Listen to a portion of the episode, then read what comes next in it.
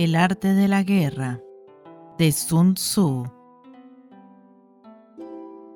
Capítulo 2 Sobre la iniciación de las acciones Una vez comenzada la batalla, aunque estés ganando, de continuar por mucho tiempo, desanimará tus tropas y embotará tu espada. Si estás sitiando una ciudad, agotarás tus fuerzas.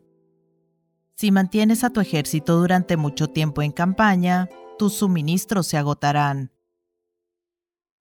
Las armas son instrumentos de mala suerte.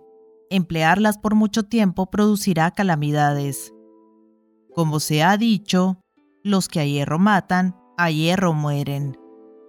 Cuando tus tropas están desanimadas, tu espada embotada, agotadas tus fuerzas y tus suministros son escasos, hasta los tuyos se aprovecharán de tu debilidad para sublevarse. Entonces, aunque tengas consejeros sabios, al final no podrás hacer que las cosas salgan bien.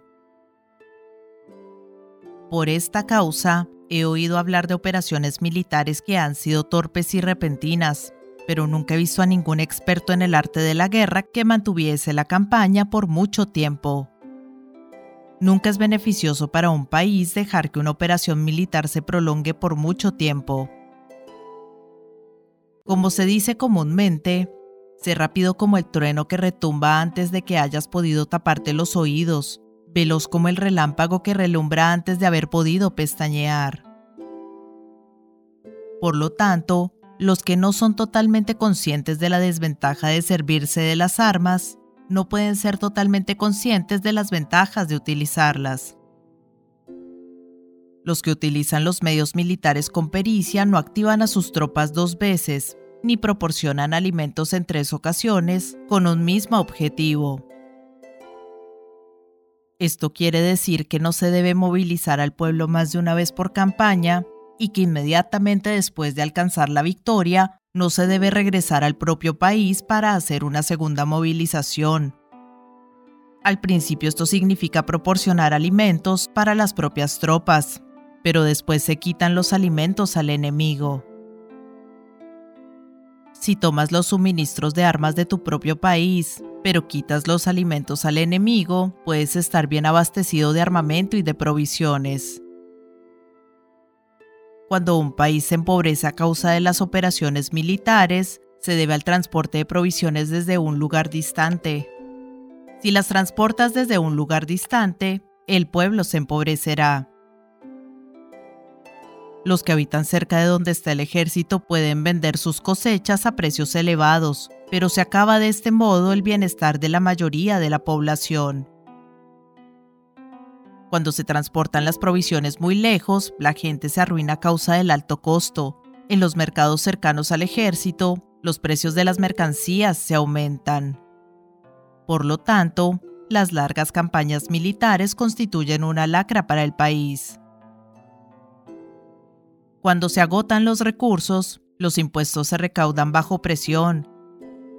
Cuando el poder y los recursos se han agotado, se arruina el propio país. Se priva al pueblo de gran parte de su presupuesto, mientras que los gastos del gobierno para armamento se elevan.